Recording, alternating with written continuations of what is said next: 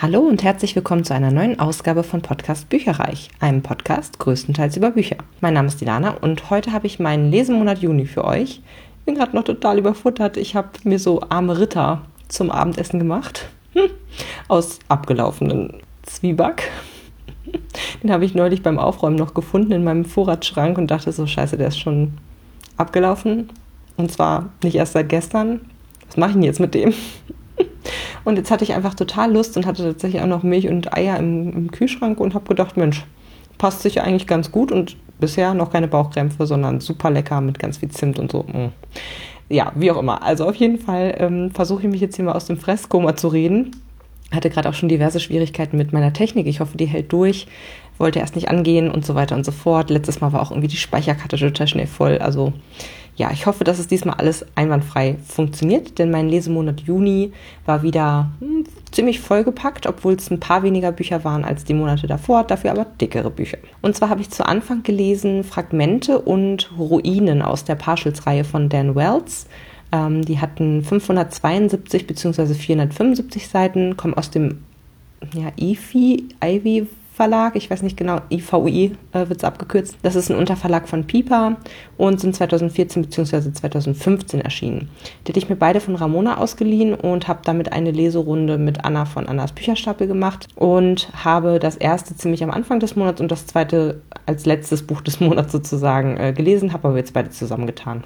Die Felder in der Jahreschallenge, die ich mit den beiden Büchern belegt habe, waren Lies den zweiten Teil einer Trilogie, passenderweise, und lies ein Buch, in dem das Thema Adoption eine Rolle spielt. Vorneweg gesagt, ich finde es nicht empfehlenswert, diese Reihe. Beim zweiten Band fange ich jetzt mal an. Der hat für meinen Geschmack viel zu lange gedauert. Also ich hatte das Buch schon im Ende Mai quasi begonnen und konnte es dann erst am 8.6. beenden, aufgrund der Länge, aber natürlich auch der, ja, man muss ja doch mal ein bisschen noch was schreiben und so, wenn man eine Leserunde macht. Also aufgrund dieser Arbeit oder dieses Aufwands. Aber es hat sich auch echt gezogen, muss ich sagen. Die Menschheit wird von den Partials, das sind so roboterartige ja, Soldaten, die sich freigekämpft haben aus ihrem Soldatensein sozusagen oder aus ihrem Sklavensein schlussendlich der Menschen, ähm, sie werden von ihnen bedroht und gleichzeitig kämpft die Menschheit eben mit einer Krankheit, die den Nachwuchs sterben lässt. Während die Partials wiederum auch so eine Art eingebautes Verfallsdatum haben, ähm, dass sie halt nach 20 Jahren einholt und dann altern die ganz schnell und sterben. So, das ist sozusagen das Setup. Äh, eigentlich würde nur die Zusammenarbeit äh, miteinander die Probleme lösen, und zwar beide. Aber beide Parteien sind echt nur auf Krieg aus und voller Misstrauen den anderen gegenüber. Es kommt keine richtige, kein richtiger Austausch zustande. Ähm, es wird eigentlich immer geschossen, bevor geredet wird.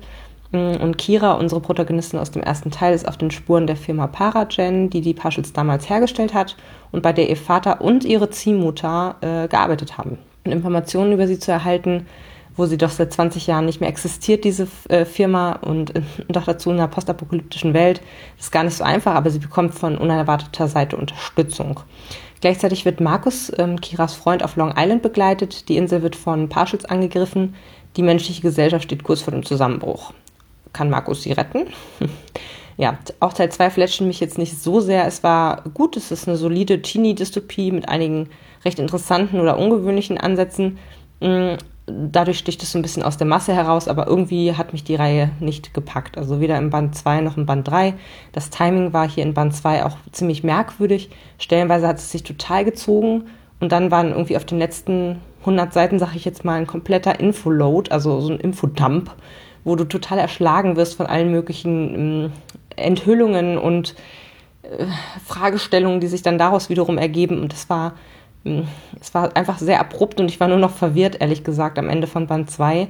Der kriegte von mir gerade noch so vier Sterne. Zu Band 3 habe ich eigentlich nur noch ja, wegen der Leserunde gegriffen, weil ich jetzt natürlich auch wissen wollte abschließend, wie steht das jetzt alles, wie geht es aus. Äh, war ja nun auch schon zwei von drei Büchern gelesen, finde ich dann immer nicht so, für mich persönlich nicht so toll, dann den dritten nicht zu lesen und einen Deckel drauf zu machen so. Also habe ich es halt nochmal in die Hand genommen, aber empfehlen, wie gesagt, würde ich euch die Reihe nicht. Band 3 war wieder viel Rumgeeiere und viele Nebenhandlungen. Es wurde dann doch wieder von links nach rechts ausgeschweift sozusagen. Und dann war es auf einmal irgendwie aufgesplittet in bestimmt sieben oder acht unterschiedliche Handlungsstränge oder so Gruppen, die man irgendwie wechselnd begleitet als Leser. Das macht es auch wieder ein bisschen langatmig und zu dem eigentlichen Konflikt und der Auflösung kam es erst relativ spät. Also es war mir tatsächlich alles zu viel. Der Autor wollte einfach zu viel unterbringen hat mich dadurch als Leser komplett verwirrt und ja, da gab es dann nicht nur einen Virus, der fast alle Menschen tötet, sondern der war eigentlich für die Partials vorge vorgesehen gewesen. Die haben aber auch mit einem eingebauten Verfallsdatum da zu kämpfen. Dann gab es noch irgendwelche Hybriden aus Partials und Menschen, die wiederum ein anderes Virus ausgestoßen haben, was dann wiederum nur Partials befallen hat und so weiter und so fort. Ich bin sowas von ausgestiegen stellenweise. Ich habe nicht mehr durchgeblickt. Es war mir einfach zu kompliziert und es frustrierte mich dann auch zusehends, dass wirklich der Hass und das Unverständnis dieser beiden Gruppen oder Völker oder wie auch immer man das nennen möchte, so tief äh, zueinander saß, bei, also wirklich auch auf beiden Seiten, dass eigentlich keiner auf die Idee kam, einfach mal miteinander zu reden oder in Verhandlungen zu treten, sondern selbst nach, ich sag mal, weiß nicht, ich glaube elf Jahre oder was war das jetzt her, seit da ein Krieg stattgefunden hat, es war einfach kein Zueinanderkommen. Und das fand ich einfach mega anstrengend, strange, ja. Also leider die Idee war gut, aber es war überhaupt nicht ideal umgesetzt. Fand ich sehr schade, weil ich eigentlich schon das erste Buch von Dan Wells, was ich von ihm gelesen hatte, das war dieses Ich bin kein Serienkiller. Auch das war bei mir nicht so der Hit, kann ich mich erinnern. Und der Typ unterrichtet halt junge Schriftsteller. Also der, der Autor unterrichtet halt junge Schriftsteller. Und ich fand, er hat hier einfach viele Fehler gemacht oder mh, hm, hat einfach das, das Ergebnis ist kein schönes, schön, schöner Lesegenuss sozusagen, sondern eigentlich eher schlecht aus meiner Sicht. Und deswegen habe ich jetzt dem abschließenden Band der Reihe nur drei Sterne gegeben. Es hat mich irgendwie kaum noch gegriffen. Es war ziemlich düster, verwirrend, frustrierend. Ja, und insgesamt deswegen für mich nicht ganz so toll, sage ich jetzt mal. Und ich glaube auch, dass ich dann dem Autor nicht unbedingt noch eine weitere Chance gebe, ehrlich gesagt, vier Bücher zu lesen und dann zu merken, so, hm, irgendwie hat das nicht so ganz drauf. Aus meiner Sicht äh, ist dann auch genug, denke ich mal. Aber die Leserunde hat was gemacht, immerhin. Als nächstes habe ich noch eine Leserunde gemacht und zwar das Spiel aus der Nevernight-Reihe von Jay Christoph. Das ist der zweite Band aus der Reihe, die drei Bände umfängt. Ähm, das hier war jetzt ein Rezensionsexemplar aus dem Argon Verlag und dementsprechend ein Hörbuch mit 22 Stunden Laufzeit. Kommt aus dem Jahr 2018 oder ist da erschienen und wurde wieder super gelesen von Robert Frank. Ich habe es auf das Jahreschallenge-Feld Lies ein Buch, in dem ein Tier eine wichtige Rolle spielt, gesetzt. Und es war jetzt äh, in dem Fall eine Leserunde mit Ramona. Ja, aber gleiches Spiel eigentlich hier. Die Länge plus die Leserunde haben ziemlich bewirkt, dass ich gefühlt ewig nicht fertig wurde, obwohl das ein ganz anderes Kaliber war als Partials tatsächlich. Da hatte ich auch Ende Mai irgendwie angefangen und dann irgendwann Anfang Juni war ich dann endlich fertig damit. Das hier ist aber wie gesagt um Längen, um Längen besser als Partials. Ähm, ich fand es richtig gut, habe dem Ganzen fünf Sterne gegeben, sage ich gleich vorab. Es geht um Mia. Sie sind weiterhin auf Rache für alle Männer, die ihren Vater verurteilt und getötet haben. Um eben an diese hohen Tiere heranzukommen, muss sie zu drastischen Mitteln greifen. Sie ist ja eigentlich, geht sie eher in die Richtung Assassinen, aber ähm, jetzt äh, schleust sie sich quasi als Gladiatorin ein und kämpft um Leben und Tod. Denn dem Gewinner von diesen großen Spielen, wie sie heißen, winkt eben eine Privataudienz mit Konsul Skeva und der steht auf ihrer Liste. Und es gibt dann eigentlich zwei verschiedene zeitliche Erzählstränge, zwischen denen immer wieder gewechselt wird. Und zwar einmal eben Mias Gladiatorinnen sein, so wie, wie sie dann in die Arena gekommen ist, also was ihr Plan beinhaltet und so weiter. So ein bisschen die Vorgeschichte quasi. Es war zu Anfang relativ verwirrend. Also ich glaube, der erste, ja, vielleicht das erste Drittel quasi äh, ist parallel gelaufen, wenn nicht sogar die Hälfte. Und ja, das war schon, wie gesagt, man musste sich immer wieder umstellen, okay, wo, in welcher Zeitschiene bin ich jetzt? War das jetzt zuvor oder danach und so weiter? Ähm, aber es war toll. Also Band 2 fand ich eigentlich fast noch besser als Band 1. Es war actionreich, amüsant, mit einigen deftigen Sexszenen gespickt und Mia findet eigentlich noch mehr über den Tod von ihrem Vater raus und auch über seine ursprünglichen Pläne, die ihn eben an den Galgen brachten und wer war da alles drin verwickelt und so. Da findet sie also sehr viel noch raus. Das fand ich ganz cool. Und ähm, gleichzeitig entfielen so ein bisschen diese Szenen aus der Assassinenschule der Roten Kirche, die mich in Band 1 ehrlicherweise ein bisschen gelangweilt haben, ganz bisschen. Ähm, diesen Band fand ich deswegen ja, interessanter und actionreicher und der Autor schreibt sich gerade total in mein Herz. Also alles, was ich bisher von ihm gelesen habe, zum Beispiel auch Illumine, fand ich lustig, actionreich, fantasievoll, super geschrieben. Und deswegen habe ich mir offen gestanden auch zum Geburtstag im Juli weitere Bücher von ihm von meinen Schwestern gewünscht und bin mal gespannt, ob ich da was äh, geschenkt bekomme. Hier ist auf jeden Fall für euch ein kleiner Ausschnitt aus das Spiel aus der Nevernight-Reihe. Der Wolf hat kein Mitleid mit dem Lamm. Der Sturm bittet die Ertrinkenden nicht um Vergebung. Mantra der Roten Kirche. Parfum. Nichts stinkt so übel wie ein Leichnam. Es dauert eine Weile, bis es damit so richtig losgeht, Na schön, die Chancen stehen gut, dass man sich sowieso schon im Augenblick des eigentlichen Ablebens in die Hosen macht, oder aber kurz danach. So ist das nun einmal mit dem menschlichen Körper. Aber ich meine gar nicht den ordinären Gestank von Scheiße, edle Freunde. Ich spreche von diesem Parfum schlichter Sterblichkeit, das einem die Tränen in die Augen treibt. Vielleicht vergehen eine Wende oder zwei, aber wenn die Gala erst einmal in vollem Gange ist, dann wird man sie so schnell nicht vergessen. Bevor die Haut schwarz wird und die Augen weiß und der Bauch sich aufbläht wie ein entsetzlicher Ballon, geht es schon los. Es liegt eine gewisse Süße in dem Geruch, die einem die Kehle hinunterkriecht und den Magen rotieren lässt wie ein Butterfass. Wahrscheinlich spricht es etwas Urzeitliches im Menschen an, jenen Teil in uns, der sich auch vor dem Dunkel fürchtet, der weiß, ohne den Hauch eines Zweifels, dass es ganz egal ist, wer man ist oder was man tut. Irgendwann werden die Würmer ein Festmahl feiern, denn an irgendeiner Wende ist es soweit. Man selbst und alles, was einem lieb und teuer ist, werden sterben. Dennoch braucht es seine Zeit, bis Leichen so verwest sind, dass man sie meilenweit riechen kann und als Tränentrinkerin etwas von diesem scharfen, süßen Gestank in den aschkaischen Wisperwinden erschnupperte, war ihr daher sofort klar, dass die Leichen schon mindestens zwei Wänden dort lagen und dass es verdammt viele sein mussten. Sie brachte ihr Kamel mit einem kräftigen Ruck an den Zügeln zum Stehen, wandte sich zu ihrer Truppe um und hob die Faust. Der Kutscher des Zuges hinter ihr sah ihr Signal, und die lange gewundene Kette aus Wagen und Zugtieren verlangsamte sich unter Spucken und Knurren und Trampeln. Die Hitze war brutal. Zwei Sonnen brannten den Himmel blendend blau und die Wüste um sie herum gleißend rot. Tränentrinkerin griff nach dem Wasserschlauch, der an ihrem Sattel hing, und trank einen lauwarmen Schluck, während ihr Unterführer zu ihr aufschloss. Ärger? Fragte Cesare. Tränentrinkerin nickte in Richtung der Straße, die sich nach Süden zog. Riecht jedenfalls so. Als nächstes habe ich noch ein Buch gelesen, und zwar Zwei für immer von Andy Jones. Das ist aus dem Rütten und Löning Berlin Verlag. Sagt mir überhaupt nichts, also scheint ein bisschen kleiner zu sein. 432 Seiten war das Buch lang und das war mal so eine Art Büchergewinn von Doreen. Mit der mache ich im Lesegarten so Challenges und ich hatte das quasi zu meiner Jahreschallenge 2019 gewonnen. Ein Paket aus drei Büchern bin ich der Meinung und das war jetzt eins davon. Ich hatte einfach Lust auf die Geschichte und zwar ähm, habe ich das dann auf das Feld Lies ein Buch, auf dessen Cover ein Herz zu sehen ist, ähm, gesetzt in der Jahreschallenge. Und es geht um Ivy und William, die gerade zwei intensive Kennenlernwochen hinter sich haben und dann stellt Ivy eben fest, dass sie schwanger ist.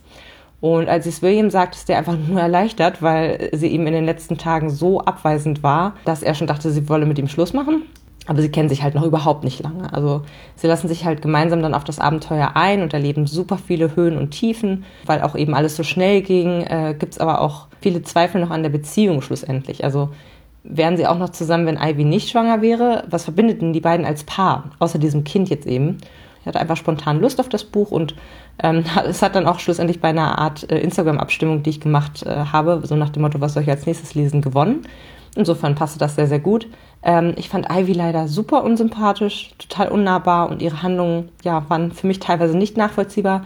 Und das, obwohl ich ja quasi selbst eine Frau bin und das Buch sicherlich extra aus der Sicht von einem Mann geschildert wurde. So nach dem Motto, ja, die Missverständnisse hätten äh, sind irgendwie typisch Mann, typisch Frau und, und hätten vermieden werden können, wenn er nicht so ein typischer Mann gewesen wäre, so nach dem Motto. Aber selbst ich als Frau hatte totale Schwierigkeiten durchzublicken, was, was Ivy überhaupt will irgendwie. Also ja, es war mir einfach sehr unsympathisch und der William tat mir auch total leid, weil äh, dessen Gefühle fuhren echt Achterbahn und er hat sich ja nicht getraut, für sich einzustehen. Das fand ich total traurig. Also er hat eigentlich nicht gesagt, was ihn bedrückt. Er hat nicht gesagt, wenn ihm was mal nicht gepasst hat, aus Angst, sie sozusagen zu verlieren. Mm, und ich finde, das ist halt auch nicht wirklich eine gesunde Beziehung. Also, und sie hatten halt irgendwie gefühlt mehr Tiefen als Höhen. Also, ich weiß nicht. Es hat mir nur so mittelmäßig gefallen und es gibt deswegen drei Sterne von mir. Dann hat mich ein Rezensionsexemplar erreicht und zwar Glück und Wieder, Lina und die Sache mit den Wünschen Teil 2 von Dagmar Bach. Kommt aus dem Argon Verlag, hat eine Laufzeit von 8 Stunden und 37 Minuten und ist ganz, ganz frisch erschienen im Juni 2020. Und der dritte Teil kommt erst im Sommer 2021. Menno. Äh, ja, das ist natürlich schade für mich, denn ich verfolge diese Reihe unglaublich gerne und finde die richtig toll. Ähm, in Anführungsstrichen auch, trotz der Tatsache, dass es ein Kinderbuch ist sozusagen. Ich habe es auf das Jahreschallenge-Feld, lies ein Buch, dessen Cover die Organisatorin schön findet, äh, gesetzt. Also tatsächlich gibt es ja 100 Felder und eins davon hatte sie so betitelt, dass sie es schön finden muss, das Cover, die das organisiert eben. Und das hier ist wieder gelesen von Christiane Marx. Ich würde ihr eine 1 minus für die Leistung geben. Sie liest wirklich super. Nur die sehr hohen kindlichen Stimmen mag ich persönlich ja nicht so gerne. Das hat sich ja aber, ich sag mal, einigermaßen im Rahmen gehalten. Konnte ich sozusagen drüber weghören. es geht um Lina. Lina ist fest davon überzeugt, dass sie Wünsche erkennen und wahr werden lassen kann. Leider geht bei der Erfüllung einiger Wünsche momentan einfach alles nach hinten los. Es ist wirklich zum Verrücktwerden. Irgendwer, der auch Wünsche erfüllen kann, manipuliert sie scheinbar. Ähm, aber wer? Gleichzeitig hat sich Lina amtlich verknallt in einen ihrer Stiefbrüder. Ob das gut geht? Die beiden versuchen es äh, geheim zu halten und kommen dabei ebenfalls ganz schön in die Bredouille. Und Linas Bruder Mats, der eigentlich total der Frauenheld sozusagen ist, ist ebenfalls schwer verliebt kann seiner Herzensdame aber nicht das Wasser reichen oder fühlt sich zumindest so und zwingt Lina dann zu einem gemeinsamen Tanzkurs, um sie zu beeindrucken. Also es sind wirklich Verwicklungen und Chaos an allen Ecken und Enden immer in den Büchern von Dagmar Bach. Das finde ich super witzig und ganz toll. Die Charaktere sind total vielfältig. Es gibt unfassbar viele Charaktere, die wirklich alle toll gezeichnet sind.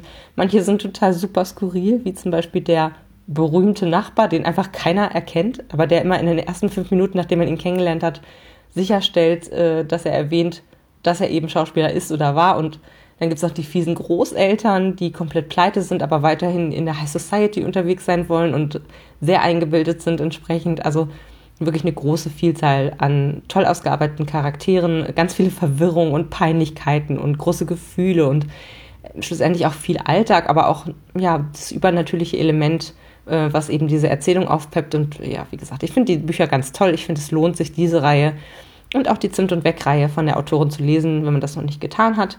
Mir hat Band 2 wieder super gefallen. Er bekommt von mir 5 Sterne und ich kann es eigentlich kaum erwarten, dass Band 3 erscheint. Hier ist für euch ein kleiner Ausschnitt. Die Tanzschule lag glücklicherweise in der Nähe von Thereses Laden und im Laufschritt schaffte ich es drei Minuten vor sieben da zu sein. Mats wartete schon unten an der Tür auf mich. Gemeinsam folgten wir den Hinweisschildern in den ersten Stock und betraten das Studio. Oh Mann, murmelte er, als wir durch eine kleine Garderobe zum Barbereich kamen. Geh nicht weg, hörst du? Du darfst mich hier auf keinen Fall alleine lassen, zischte Mats mir zu, aber ich wusste nicht, was er hatte. Das hier war, soweit ich es beurteilen konnte, eine stinknormale Tanzschule. Aus dem großen Raum zu unserer Rechten kam eine kleine Frau in irrsinnig hohen Schuhen auf uns zugestöckelt. Ah, Lina und Mats, oder? Kommt rein, ihr seid die Letzten. Dann können wir anfangen. Sie lächelte uns an. Ich bin Estefania, eure Tanzlehrerin. Freut mich, sagte ich und folgte ihr. Der Tanzraum war groß, aber wegen des warmen Lichts überall trotzdem irgendwie gemütlich. Auf einer Seite gingen fünf riesige Sprossenfenster auf einen Innenhof hinaus, das machte das Ambiente direkt loftartig. Und an einer der kurzen Seiten waren ein paar plüschige Sitzgruppen aufgestellt. Dort hatten sich schon die anderen Teilnehmer unseres Kurses versammelt. Und eigentlich hätte ich wissen müssen, dass einige bekannte Gesichter dabei sein würden. Trotzdem war ich wie immer überrascht. Ja, klar lebten wir in einer Großstadt, aber innerhalb der Stadtviertel war das hier manchmal wirklich wie ein Dorf. Denn da stand schon mal Frau Göttler, eine Kundin von Therese, Salzbürgerin im Herzen und Freundin von Madame Clement aus unserem Haus. Sie wohnte auch in unserer Straße. Dann ein Mädchen mit honigblondem Pferdeschwanz und einem engen Rolling Stones T-Shirt. Woher kannte ich die nur? Ihr Begleiter hatte milchkaffeebraune Haut und ein sehr nettes Lächeln. Fiel mir grad nicht ein, wo ich die schon mal gesehen hatte. Dann war noch ein älteres Pärchen da, die beiden kannte ich zur Abwechslung gar nicht. Genauso wenig wie ein jüngeres, dafür ziemlich ungleiches Paar. Der Typ war einen halben Kopf kleiner als ich, hatte zottelige Haare, einen buschigen Vollbart und Arme so kräftig wie Popeye. Seine Partnerin dagegen ragte neben ihm auf wie ein Leuchtturm, schmal und blond und strahlend lächelnd. Und dann war da noch jemand. Und dessen Anblick entlockte mir beinahe einen derben Fluch. Was macht der denn hier? zischte ich Mats zu. Und als die leider allzu vertraute, klackernde Lache durch den Raum echote, stöhnte auch der leise auf. Kann ja wohl nicht wahr sein, murmelte Mats. Ja, ja, genau, der Heiko Flöter, keckerte es da schon wieder, und besagter Typ suhlte sich in der Aufmerksamkeit der Leute, die um ihn herumstanden. Du schuldest mir was, raunte ich Mats zu, und der konnte nur unglücklich nicken. Als nächstes habe ich gehört, lassen Sie uns kennenlernen von James Veach, ein Rezensionsexemplar aus dem Hörverlag mit einer Stunde zwölf Minuten Laufzeit, ist dieses Jahr frisch erst erschienen, 2020, interpretiert von Maximilian Mund, Uta Dänekamp und Marc Bremer. Die kannte ich alle drei nicht, obwohl Uta Dänekamp zumindest 35 Artikel auf Audible eingesprochen hat, unter anderem The Bells oder die Duftapothekenreihe und Marc Bremer hat sogar 144 Titel dort. Hm, scheinbar viel Science Fiction, so wie Brandon Q. Morris oder Liu Zixing oder Zixing, ich weiß nicht genau, wie das ausgesprochen wird. Aber die haben es alle ganz toll gelesen und lebhaft interpretiert. Hm, das konnte ich jetzt auf kein Jahreschallenge-Feld setzen, weil es zu kurz war. Es war unter 100 Minuten und somit nicht passend. Der Untertitel lautet E-Mails aus der Trollfabrik und wie man sie beantwortet. Und ich finde, das sagt schon einiges aus. Also ich habe mir so ein bisschen erhofft, äh, ein ähnlich großes Hörvergnügen wie bei Post von Karl-Heinz von Hasnain Kasim, was ich ja letztes Jahr ganz toll fand. Ähm, das war damals einerseits bedrückend, weil es halt in Richtung Rassismus-Schiene ging, also wirklich rassistische äh, Kommentare und wie man damit umgeht, so nach dem Motto. Aber es war halt einfach auch Schadenfreude erregend, weil die Antworten so wahnsinnig gut waren und so, so witzig, aber auch treffend und gut argumentiert etc. pp. Also die waren einfach sehr gut. Und ungefähr sowas habe ich mir hier auch vorgestellt. Einfach, ja, unterhaltsam, aber auch so ein bisschen zum Nachdenken anregend und so. Und ungefähr so war es auch, nur weniger bedrückend halt in dem Moment. Der Autor antwortet nämlich auf Spam-Mails und versammelt hier dann quasi das Best-of der entsprechenden Antworten. Also er geht zum Schein auf Angebote ein oder greift die teils dämlichen Antworten der Spammer in seinen Mails mit auf und lässt sich selbst einige Schikanen einfallen. War mega lustig. Also unter anderem behauptet er mehrfach, dass er durch eine frühe Investition in Humus reich geworden ist. Und das fand ich einfach so witzig, weil es halt mehrfach vorkam auch. Ähm, also ich musste äh, ganz oft schmunzeln äh, oder amüsiert auflachen und ich kann das Hörbuch rein gewissens empfehlen. Also ja, als kleine Häppchen kann man es genauso hören wie für längere Autofahrten. Ich habe das Hörbuch zum Beispiel in einem Rutsch auf der Fahrt zu meiner Schwester durchgehört und habe mich einfach köstlich amüsiert. Mhm, wird dem Ganzen vier Sterne geben und hier ist ein kleiner Ausschnitt für euch. Sag es keinem. Von Juan Carlos an James Veach. Betreff Achtung. Datum 21. Mai. Grüße? Erstens, ich muss mich Entschuldigung für Hineinplatzen in deine Mailbox. Ich suche einen Entscheidungsträger um schnappen 50 Prozent von 128 Millionen Dollar. Umsonst für dich habe ich dein Interesse geweckt? Meine Frage an dich ist, willst du Millionär werden? Alles, was du machen musst, ist mir zu helfen, was nötig ist, du kriegst. 64 Millionen Dollar. Habe ich dein Interesse geweckt? Ich brauche ein Zusage, dass du nicht auf den Acker machst mit dem Geld. Angetrieben von Gier, nenn es Gewinn oder Entschädigung, ist deine Entscheidung. Habe ich dein Interesse geweckt? Von James an Juan. Entschuldige, kannst du das wiederholen? Ich habe gerade nicht aufgepasst. Von Juan an James. Fragezeichen? Von James an Juan. Okay, ich habe nochmal gelesen und ja, im Prinzip bin ich dabei. Bin sehr gespannt. Wem darf ich davon erzählen? Von Juan an James. Diese Transaktion ist ein Geschäft, von dem du bist nicht erlaubt, irgendjemand zu erzählen. Von James an Juan. Okay, ich schicke meine Daten in der nächsten E-Mail. Darf ich es meiner Mutter erzählen? Sie wäre sehr begeistert, wenn sie wüsste, dass ich mich an so einem lukrativen Geschäft beteiligen kann. Von Juan an James. Hallo, Herr Wietsch. Ja, Sie können das machen und dieses Geschäft mit Ihrer Mutti besprechen, so dass sie sich mit beteiligt und die 64 Millionen bekommt. Ich erwarte auf Ihre Daten, für wir die Transaktion zu beginnen. Mr. Juan Carlos. Von James an Juan. Wunderbar. Ich habe es meiner Mutter erzählt und sie ist sehr, sehr begeistert. Sie hat mich gefragt, ob sie es meinem Onkel John erzählen kann. Ist das in Ordnung? Vielleicht wird er sich mit uns an dem Geschäft beteiligen. Ich denke, wir werden ohnehin Hilfe brauchen, weil ich montags aus verständlichen Gründen nicht arbeite. Von Juan an James. Wenn du mit mir zusammenarbeiten und dieses Geld bekommen willst. Lass mich wissen, damit ich dir mehr Details sagen kann und Vorgehen, an denen du befolgen musst. Du kannst es deinem Onkel erzählen, aber niemand sonst. Von James an Juan. Also, mein Tantchen Norma war im Zimmer, als ich Onkel John von den 128 Millionen Dollar erzählt habe. Ich habe mich daran erinnert, was du gesagt hast, und ich habe ihr gesagt, sie darf es nicht weitererzählen. Aber sie muss das wohl vergessen haben, weil sie es Patrick gesagt hat, er dann Tante Molly und Onkel Nigel getextet hat, der wiederum eine Telefonkonferenz mit Sue, Onkel Mark, Onkel Paul und Cousine Siobhan geführt hat. Siobhan hat es Ellen gesagt, Ellen Hannah und Hannah hat sich Dan gegenüber verplappert. Jeremy und Lorna wissen es auch. Ich glaube, das ist Pauls Schuld. Und jetzt wollen sie alle mitmachen. Der Einzige, der es nicht weiß, ist Jonathan. Und das ist wohl bloß, weil er in einer anderen Zeitzone ist.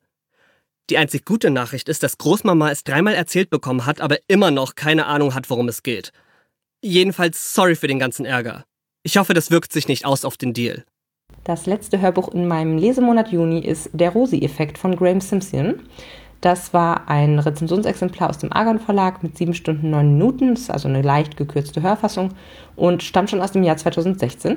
Es ist gelesen von Oliver Kube. Den ersten Teil hat noch Robert Stadlober gelesen und den fand ich sehr, sehr passend und gut. Aber ich fand jetzt, Oliver Kube hat es auch gut gemacht. Also hätte ich mir was wünschen können, hätte ich sicherlich lieber den Stadelober weiterhin äh, gehört, weil der wirklich sehr, sehr passend war, auch zu dem äh, Hauptcharakter. Aber Oliver Kube hat es auch gut gemacht. Zudem habe ich recherchiert, er ist äh, Jahrgang 73, absolvierte seine Schauspielausbildung an, der Magdeburger, an den Magdeburger Kammerspielen. Er arbeitet seither freiberuflich als Schauspieler, Sprecher sowie Puppenspieler und ist in diversen Hörspielen und Radiofeatures zu hören. Ich hatte bei Audible jetzt 34 Ergebnisse gefunden, unter anderem Anne Freitag, Sarah J. Maas, Half Bad ist bei mir zum Beispiel auch noch auf dem Sub. Und ich habe das Ganze auf das Jahreschallenge-Feld ließ, ein Buch, auf dessen Cover Menschen in Bewegung zu sehen sind. Das ging nämlich auch nur mit einem Menschen. Also da ist äh, die Hauptfigur quasi zu sehen, wie sie sehr in Bewegung ist. Das ist auch wieder Teil 2 einer Reihe. Über diesen Teil hatte ich zuvor aus vielen, ähm, aus meiner Sicht verlässlichen Quellen gehört, dass er im Vergleich zu Band 1 stark abfällt. Das konnte ich mir auch gut vorstellen, weil ich Band 1 wirklich super gut fand. Ich fand, das war nahezu das perfekte Buch eigentlich. Es war ein toller Liebesroman, ungewöhnlich, mit tollen Charakteren, eine plausible Love Story und auch eine spannende Nebenhandlung, beziehungsweise überhaupt Handlung. Denn Band 1 suchte Rosie ihren Vater und der Genetikforscher und Asperger Don half ihr dann dabei. So, ich bin dann entsprechend mit relativ niedrigen Erwartungen an Teil 2 quasi rangegangen, ähm, weil sich nämlich der neu erschienene Band 3 so wahnsinnig gut anhörte und ich dann doch Lust hatte, die Reihe weiter zu verfolgen. Und in Band 2 geht es um das gemeinsame Leben eben von Rosie und Don und eine neue Herausforderung, die Don völlig aus dem Sattel wirft, denn Rosie wird schwanger. Und egal, was Don unternimmt, um sich auf seine neue Ro Rolle vorzubereiten, alles geht schief. Seine Kinderstudie zum Beispiel endet mit einer Festnahme, weil er sich dafür einen Spielplatz mit fremden Kindern ausgesucht hatte. Seine beurteilende Psychologin in dem Fall hat er vor kurzem ihre Freunde kennengelernt und sie mit der Lust auf Blauflossentun, einer bedrohten Thunfischart, gegen sich aufgebracht. Und ja, er missversteht halt alle möglichen Alltagssituationen. Zum Beispiel missversteht er die Aufforderung zu den Ultraschalluntersuchungen zu gehen und so weiter und so fort. Also es wird so schlimm, dass Rosie über eine Trennung nachdenkt. Die ist nämlich gerade maximal gestresst und reibt sich zwischen Medizinstudium, Doktorarbeit in Psychologie und ihrer neuen Rolle als werdende Mutter auf. Mm, das alles ist leicht deprimierend zu lesen, aber auch mal wieder durch Dons soziale Inkompetenz recht amüsant. Also man schmunzelt oder fremdschämt sich für ihn und hofft, dass alles wieder ins Lot gerückt wird. Wirklich, Don ist so ein liebenswerter Charakter, der es immer wieder ja, schafft, sich in unangenehme Situationen zu buxieren. Aber er lernt, finde ich, auch viel dazu und macht eine echte Entwicklung mit. Ich fand das Buch gut. Auch wenn die Rahmenhandlung aus Band 1 natürlich eigenständiger war, also das macht das Ganze ein bisschen besser. Hier dreht sich wirklich alles um Schwangere, um Kinder, auch bei Dons Freunden und es ist eher so eine Art Beziehungsgefühlsbuch im Vergleich zu dem ersten Buch, was halt eine stärkere Rahmenhandlung hatte. So, ich würde dem Ganzen trotzdem vier Sterne geben und habe hier für euch noch einen kleinen Ausschnitt. Die Harvey Wallbangers stellte ich einstweilen in den Gefrierschrank, da sie mit dem Schmelzen der Eiswürfel einer Erwärmung über die optimale Temperatur hinaus bedenklich nahe kamen. Die Kühlung würde außerdem die Verfallsrate des frisch gepressten Orangensafts vermindern. Ich machte mich wieder an die Essenszubereitung. Dieses Rezept hatte ich noch nie ausprobiert und entdeckte erst jetzt, dass das Gemüse in zentimetergroße Würfel geschnitten werden sollte. In der Zutatenliste war kein Lineal aufgeführt gewesen. Zwar konnte ich eine App mit entsprechender Messfunktion auf mein Handy laden, aber als ich gerade den ersten Musterwürfel zugeschnitten hatte, kam Rosie fertig angezogen aus dem Schlafzimmer. Sie trug ein Kleid. Für ein Essen zu Hause äußerst ungewöhnlich. Es war weiß und bildete einen dramatischen Kontrast zu ihrem roten Haar. Die Wirkung war atemberaubend. Rosie setzte sich in einen der beiden Sessel, die prozentual gesehen einen erheblichen Anteil des Raumvolumens einnahmen. Komm und unterhalte dich mit mir, sagte sie. Ich schneide gerade das Gemüse. Ich kann von hier aus reden. Was ist mit dem Orangensaft passiert? Ich holte die modifizierten Getränke aus dem Gefrierschrank, reichte Rosie ein Glas und setzte mich ihr gegenüber. Rosie hob ihr Glas, als wollte sie einen Trinkspruch verkünden. Und genau das tat sie dann auch. Wir haben was zu feiern, Captain, sagte sie und sah mich ein paar Sekunden lang an. Sie weiß, dass ich Überraschungen nicht sonderlich mag. Vor allem, wenn sie bereits gefasste Pläne durcheinander bringen.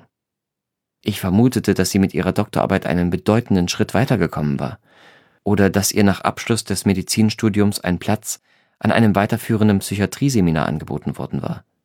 Das wären extrem gute Neuigkeiten, und ich erhöhte die Wahrscheinlichkeit für Sex auf mehr als 90 Prozent. Sie lächelte, dann nahm sie, vermutlich um die Spannung zu erhöhen, einen Schluck aus ihrem Glas. Katastrophe. Es war, als hätte sie Gift geschluckt.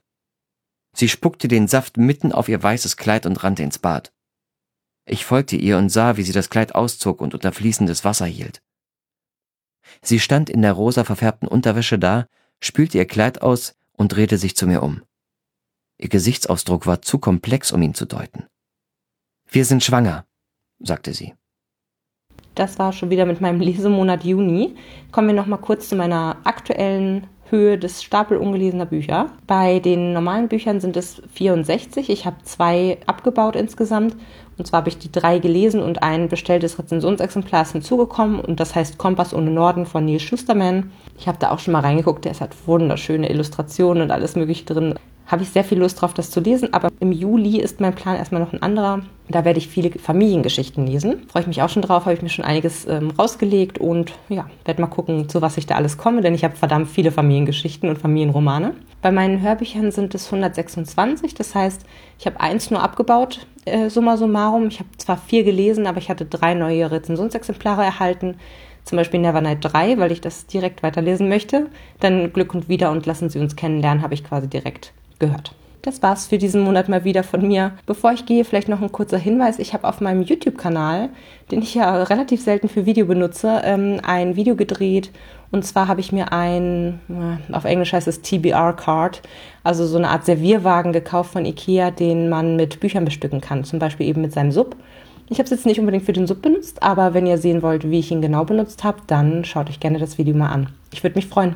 Einfach Podcast Bücherreich bei YouTube eingeben und dann dürftet ihr mich finden. Bis zum nächsten Mal. Tschüss. Informationen zu allen Büchern, über die ich heute gesprochen habe, findet ihr auf meiner Website www.bücherreich.net mit UE. Ihr könnt dort oder auf Facebook unter www.facebook.de slash podcastbuicherreich in einem Wort durch mit mir in Kontakt treten. Meine E-Mail-Adresse lautet buicherreich at gmail.com. Wenn ihr diesen Podcast über iTunes abonniert habt, würde ich mich riesig freuen, wenn ihr mir eine 5-Sterne-Bewertung hinterlasst. Dies ist ein privater Buch-Podcast, in dem ich nur meine eigene private Meinung wiedergebe. Wenn mir ein Buch oder Hörbuch kostenlos zur Verfügung gestellt wird, kennzeichne ich es entsprechend auf meiner Website.